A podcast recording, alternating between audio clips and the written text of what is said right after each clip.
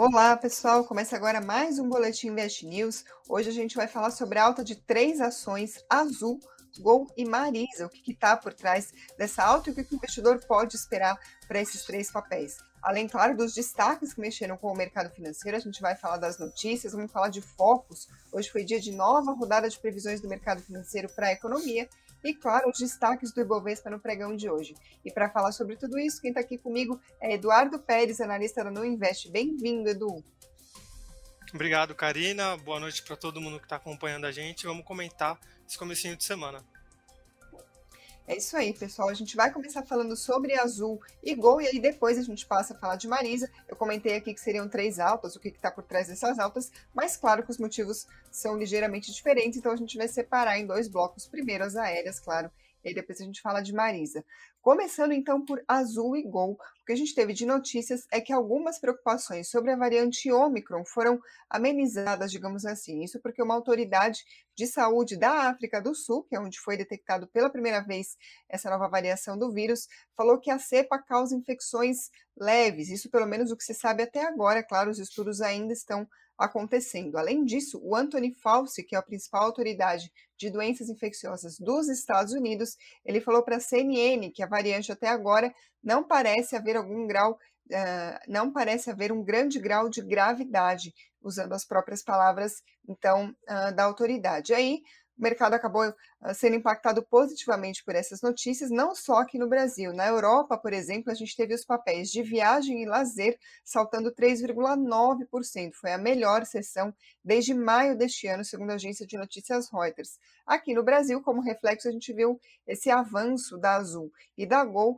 Agora, Eduardo, a pergunta que eu te faço é a seguinte: se de fato é isso mesmo que está animando as ações das aéreas, mas também uma segunda pergunta: a gente sempre vê uh, notícias sobre a, a pandemia, nova variante, aí melhora, daí piora, surge em outro lugar, um tal de tira casaco, bota casaco para as ações de aéreas. Então, o que, que o investidor pode esperar desses papéis?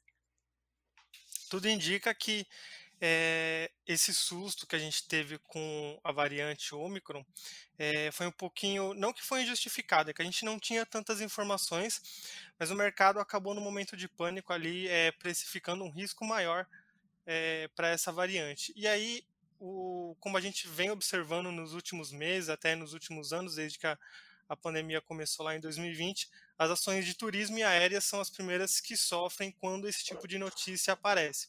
Então, nada mais justo do que a gente observar o mesmo comportamento para Azul e para Gol. É, hoje, por exemplo, foi um dia específico que o mercado deu uma acalmada em relação a esse medo da variante e teve também os dados operacionais que foram divulgados né, pela Gol. É, então, a demanda no mês de novembro subiu, é, oferta também subiu. É, eu não atribuiria tanto aquela notícia da Embraer dos pedidos de 60 novas, é, 60 aeronaves de pouso e decolagem vertical que eu acho que isso não impactaria tanto num primeiro momento a, a Gol e a Azul, por exemplo, mas teria sido realmente um dia de mais tranquilidade em relação ao risco que o mercado está observando. Eu vou colocar na tela aqui, a gente está vendo o gráfico diário da Azul, e hoje o dia foi muito bom, mas ainda é bem importante a gente pontuar algumas coisas olhando o comportamento gráfico, tá? Primeiro de tudo, a, essa média de 200 períodos ela está acima da cotação atual, ou seja, a, a, o que a gente considera uma tendência de longo prazo é, ainda está falando que está numa tendência de queda, e é, a gente tem barreiras para o ativo poder mostrar alguma reversão de curto prazo. Então, eu diria que aqui perto dos 30 reais seria um primeiro objetivo, é, mostrando essa força de compra. Porém, a gente tem aqui o que a gente, essa média que a gente utiliza verde aqui, que é de 21 períodos, ela funciona como uma guia para a gente é, delimitar aqui se ainda é uma tendência de baixa de prazo mais curto. E por enquanto a gente, ela está aqui próximo dos 26 reais. Então eu diria que a ação, por enquanto, eu considero isso aqui como uma correção no preço. Mas se ela, se a ação se comportar acima desses 26 reais, aí no curto prazo tende a ser uma notícia positiva. Quando a gente já pega o gráfico semanal, então a gente tem um prazo bem é, consideravelmente maior, o que a gente observa aqui é que apesar de estar sendo negociado abaixo das duas médias, né, essa média roxa de 200 semanas e a média é, verde aqui, que é de 21 semanas, a ação aqui ela está sendo negociada com uma distância muito grande. Então a tendência é que ela faça uma correção para próximo da média. Então existe essa possibilidade bem forte de uma regressão para essa média mais curta. E aí realmente acompanhar como vai se desenrolar essas próximas semanas de correção para as aéreas.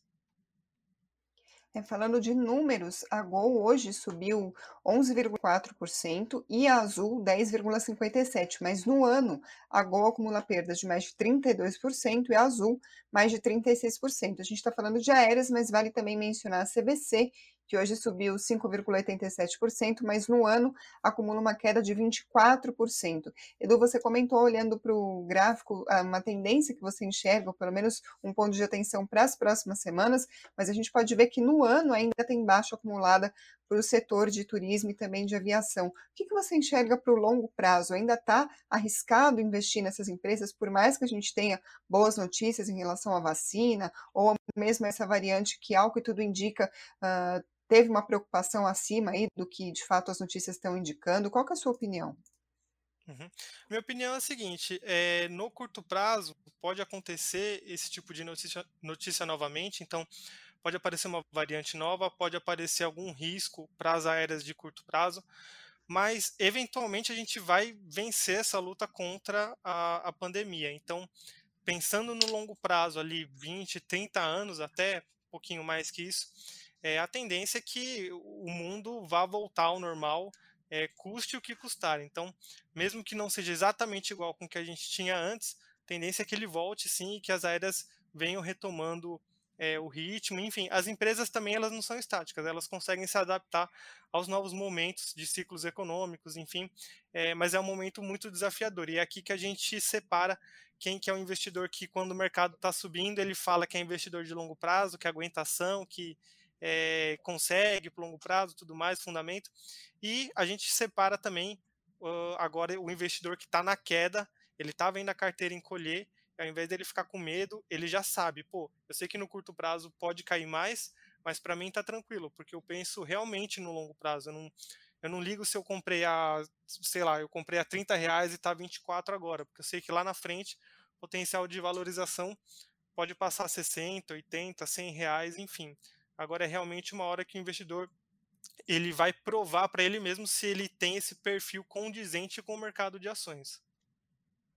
É isso aí, pessoal. Aproveita que o Edu falou sobre isso e deixa aqui nos comentários, então, qual é o seu perfil, se você fica com medo nos momentos de baixa, se você procura pensar mais no longo prazo, conta um pouquinho da estratégia de vocês.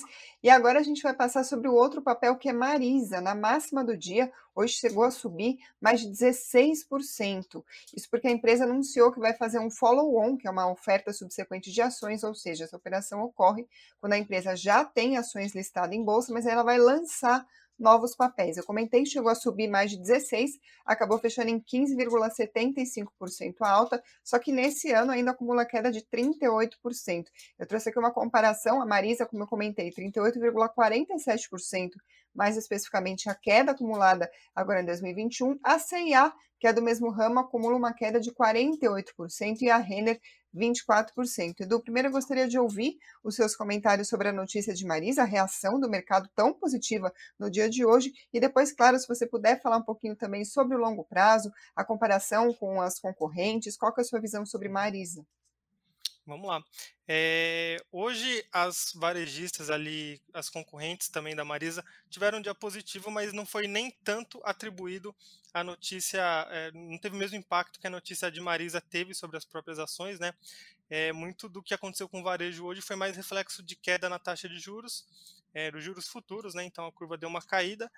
Só que a Marisa, ela declarou, ela informou né, o mercado dessa intenção de aumentar o capital, e aí o acionista vai ter o direito de preferência de subscrição de novas ações. Então, diferente de um follow-on, que é uma operação pública que qualquer investidor pode fazer a compra das novas ações, é, esse direito de preferência da subscrição ele vai ser dado só para quem tem as ações até a data de corte, que nesse caso aqui vai ser na próxima sexta-feira, é, dia, se eu não me engano, dia 10, isso aí, dia 10. É, e aí o que, que vai acontecer? O preço da emissão da ação vai ser em R$ 3,08. quando a gente pega para ver as ações como elas fecharam o dia de hoje, então você tem ali uma diferença, ó, elas estavam por volta de 4,20, mais ou menos. Então você tem esse desconto de R$ 3,08 até os 4,20 mais ou menos. É, e também o investidor vai receber é, o bônus de subscrição que vai dar o direito de compra de até é, para quem tiver uma ação ordinária, né, vai ter direito de comprar é, 0,85% de uma ação nova com preço de R$ 3,62. Então são duas coisas diferentes. Uma é o direito de subscrição para quem já é acionista por esse valor de R$ 3,08 e também é, depende, porque aí você tem esse limite de poder fazer compra dessas novas ações até 31% da sua posição hoje. E você vai ter um a mais também, que é esse segundo fator, que é o adicional do bônus de subscrição, que aí realmente você vai comprar por R$ 3,62. Então, para o que está, é, por exemplo, que controla o preço médio que ele entrou, é uma opção interessante se ele acredita na empresa, né? É, eu até coloquei aqui na tela, a gente está vendo o gráfico da Marisa. É, ela vem sofrendo bastante, igual você falou, só que aí vale aquela máxima que a gente estava comentando, que é quando o preço se afasta muito da média, a tendência é ele fazer uma regressão para essa média. A gente está vendo o gráfico semanal. E olhando aqui o gráfico diário, a gente tem alguns pontos né, que a gente poderia colocar aqui, por exemplo, perto dos R$ 5,00, 5,10 mais ou menos, é um ponto interessante que o papel pode voltar é, eh, para testar como primeiro objetivo, né, se ele continuar essa tendência de alta. E aí, o que a gente pode comparar de múltiplo com a Marisa e, a, por exemplo, as lojas Renner e a CIA. É, pegando os múltiplos que estavam disponíveis no site Status Invest hoje, quando a gente, eu vou só passar é, três múltiplos rapidinho, o pessoal que já tem um conhecimento maior de fundamento vai conseguir entender um pouco mais, mas a gente vai tentar explicar também a gente pegou o PL, que é o preço sobre o lucro. Então, em tese, em quanto tempo o lucro que aquela empresa tem no exercício, né, ou no ano, é, consegue pagar o preço da ação. É, e aí, no caso, quanto menor o PL, melhor, porque significa que em menos tempo o acionista tem em forma de lucro, né? não é exatamente forma de dividendo, mas do lucro ali que você tem no exercício.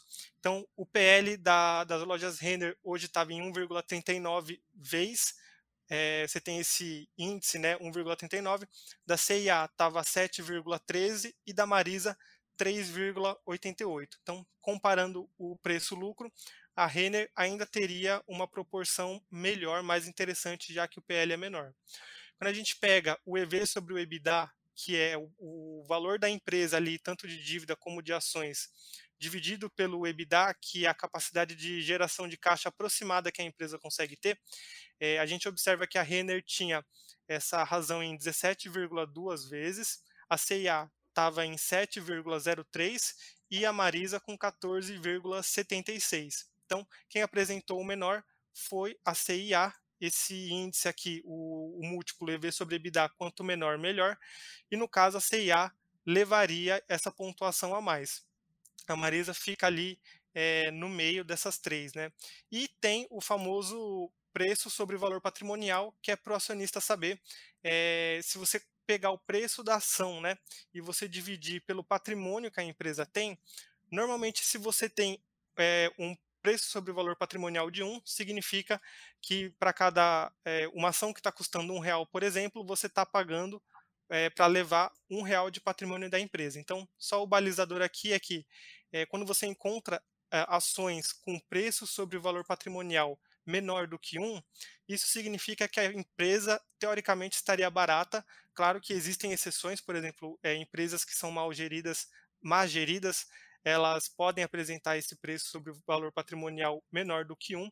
E aí, analisando as três ações, a gente tem lojas Renner com o preço sobre o valor patrimonial de 3,10, CIA com preço sobre o valor patrimonial de 0,7 e a Marisa com preço sobre o valor patrimonial de 1,17. Então, nesse caso, a CIA também seria uma empresa que, observando só esse múltiplo, ela estaria mais barata e, novamente, a Marisa ela fica no meio das três, ela não fica nem em primeiro lugar, nem em último, e, e aí, inclusive, pessoalmente, é uma empresa que eu não venho acompanhando tanto, mas é, é, porque realmente não vem chamando tanta atenção quando você tem a divulgação de resultados. Então, é, do ponto de vista de você conseguir encontrar é, oportunidades melhores analisando os múltiplos, você tem essas outras possibilidades, mas, claro, se o acionista ele acredita na, na gestão da empresa, ali do conselho, dos administradores, é, esse movimento deles fazerem deles emitirem novas ações acaba sendo uma pechincha, porque você acaba, eh, você já é acionista da empresa e você tem a, opção de comprar a um pouco mais de três reais a, essas novas ações e também é, comprar um pouquinho mais a 3,62, que ainda é um preço muito interessante. Então, para o investidor é realmente ponderar, ver se faz parte dentro da estratégia, para é, ver se aceita ou não. Só lembrando que são duas datas de cortes diferentes, tá? Então, para quem vai participar do follow-on, perdão, do follow-on não, da, da, do processo de subscrição é, com esse preço de R$ 3,08, o prazo é até sexta-feira, dia 10 do 12, mas quem quiser participar daquele adicional do bônus de subscrição, que vai comprar até 0,85 ação para cada uma que o investidor tem, pelo preço de 3,62, aí a data de exercício que o investidor vai se manifestar que quer participar, vai entre os dias 15 do 9 de 2022, ano que vem, até o dia 15 do 11 de 2022 também. Então, vai, são prazos diferentes, de coisas diferentes, apesar de serem anunciadas de uma vez só. Edu, falando em Marisa, o Flávio Nogueira está perguntando se você acha que pode ser adquirida por outra empresa ou se houver uma fusão. Qual é a sua opinião? E a Rita Fernandes também pergunta se vai sair fusão ou compra da Marisa. Acho que quando o papel sobe demais, assim, logo o pessoal já associa, né? Se alguma empresa vai comprar outra, se houve um negócio desse tipo, especialmente depois da Ering e o Grupo Soma, que é o mesmo setor, deve estar fresquinho aí na memória do pessoal. Eu não apurei nada aqui, nem de senhor Fontes, nem de oficial, mas de qualquer forma fiz a pergunta para saber se tem alguma coisa uhum. também no seu radar. É possível, é bem possível, na verdade. A a concorrência está ficando bem acirrada entre elas e, na verdade, faria até bastante sentido. O que a empresa falou é que essa arrecadação vai servir para você fazer uma é, meio que uma atualização da estrutura de capital da empresa. Então, você, quando você pega uma empresa, você tem a parte das dívidas que é uma parte importante da estrutura de capital, e você tem também os acionistas, que são é, investidores que botam dinheiro também e acabam correndo um risco maior do que os credores. É, nesse caso, talvez seja até um pouquinho cedo para falar. Eu também estava pesquisando aqui na parte da tarde, não encontrei nenhum boato com o senhor Fontes, nem nenhum amigo dele, mas realmente é uma possibilidade e faria até bastante sentido. As empresas estão tendo que se atualizar, investir pesado em tecnologia e até diversificar o próprio portfólio dos produtos que eles têm. Então, eles acabam pensando até um pouquinho mais fora da caixa não só pela concorrência, mas também é, por um momento de dificuldade que a gente vai passar no que vem.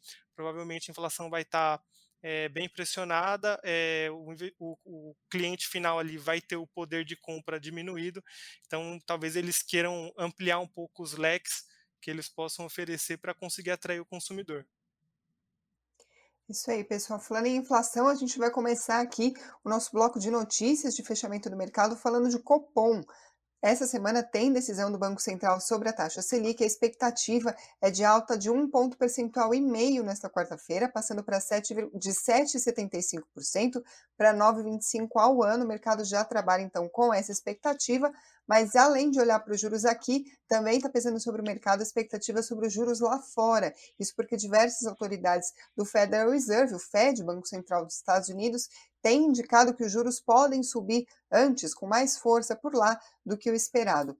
Além disso, hoje também foi dia de divulgação do Focus, aquela pesquisa divulgada pelo Banco Central com centenas de analistas, economistas sobre as perspectivas para a economia. E aí a notícia não foi boa, porque teve piora nas projeções para a inflação, tanto desse ano quanto do ano que vem, e também para o PIB. Vamos passar para os números. IPCA 2021, a estimativa passou de 10,15% para 10,18% e o PIB 4,78% para 4,71% de alta neste ano. A Selic ficou estável 9,25%, a expectativa do mercado para esse ano. Agora, para o ano que vem, o IPCA passou de 5% para 5,02%, que significa esse aumento de 0,2 ponto percentual? É que agora é oficial, o mercado prevê que a gente vai estourar o teto da meta de inflação também no ano que vem. A meta do BCE é de 3,5%, mas tem a margem de tolerância, então o teto da meta seria 5%, que era a expectativa para a inflação na semana passada, agora está em 5,02%, então. O PIB passou de 0,58% para 0,51% de alta no ano que vem, Selic ficou estável 11,25%.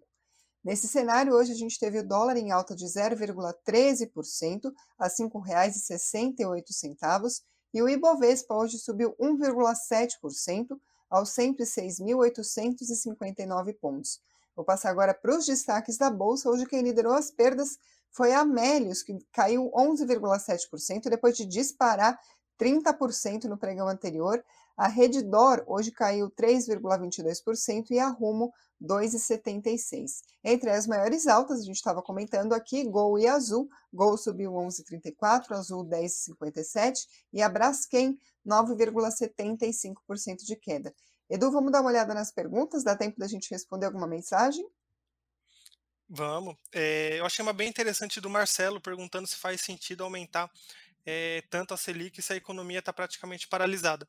É, não é o ideal, mas é o que temos porque o ideal mesmo, o que está acontecendo é que a inflação que a gente está observando não é tanto pela demanda, então não é a gente que está gastando mais porque a gente está ganhando mais e produzindo mais.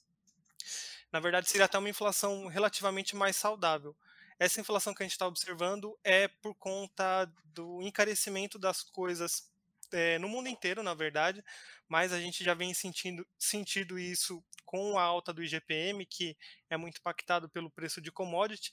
Então, de uma certa forma, o ideal talvez fosse a gente conseguir baixar o dólar é, para níveis, eu arriscaria dizer, abaixo de cinco reais, que pelos fundamentos, quando a gente estava começando o processo de alta da Selic, fazia sentido ter esse tipo de cotação, mas meio que a gente perdeu um momento e aí o cenário político deu uma piorada. Agora os Estados Unidos já também estão correndo atrás da inflação por lá e eles daqui a pouco vão começar a aumentar os juros por lá.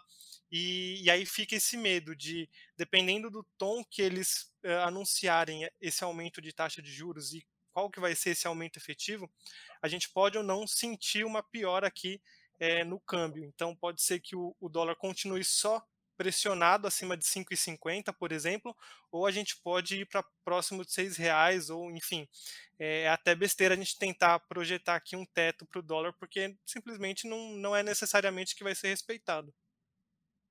Entendi. É, a gente também tem a discussão, né, do que de fato a inflação para os próximos meses já está perdida, até porque a Selic demora para fazer efeito na economia, são ali por volta de seis meses, né, segundo falam os economistas, mas a gente também tem que prestar atenção nas expectativas para a inflação, porque por mais que a inflação esteja subindo agora por questões como a crise hídrica ou o dólar encarecendo os importados, as commodities que também está pegando um monte de país, não é só o Brasil que está sofrendo com isso, mas a gente também tem uma questão da expectativa de inflação, porque se as pessoas acham que a inflação vai subir, isso mexe com os preços já agora. Então, a Selic também tem a ver com isso, não é exatamente o que está causando a inflação, mas o quanto que a inflação pode crescer e como que ela pode se espalhar por diversos preços da economia, tirando os que fizeram, os que deram start ali para eles subirem, para eles subirem. A gente está falando de combustível, carne, conta de luz, mas isso pode chegar em outros preços de acordo com a expectativa. Tem matéria sobre isso no Invest News, tem inclusive um dado bastante interessante em uma das matérias que a gente soltou, matéria da Fabiana Ortega, dizendo que a inflação no Brasil deve ser maior do que 83% dos países, ou seja, como o Edu estava comentando aqui, a questão do dólar, do cenário político, inflação está pegando para todo mundo, mas a gente tem nossas questões, né, Edu? Exatamente.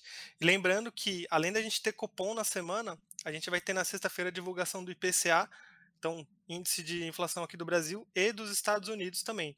Então é uma semana que taxa de juros e inflação vai ficar bastante na cabeça do investidor, tanto brasileiro como dos Estados Unidos. É isso, isso aí, pessoal. Com isso a gente encerra o Boletim Invest News. Nem, não sei antes pedir para que vocês se inscrevam no canal se você ainda não fez isso. Deixa o like, comentário, deixa o reparo também na caneca do Invest News que o Edu acabou de tomar água muito charmosamente aí com a nossa caneca nova vi Invest News. Patrocínio de Thaís Laporta, nossa editora. Obrigada, Thaís. Obrigada também a quem está nos ouvindo por podcast ou pela Alexa. E até o próximo boletim. Tchau, Edu. Valeu, tchau, tchau.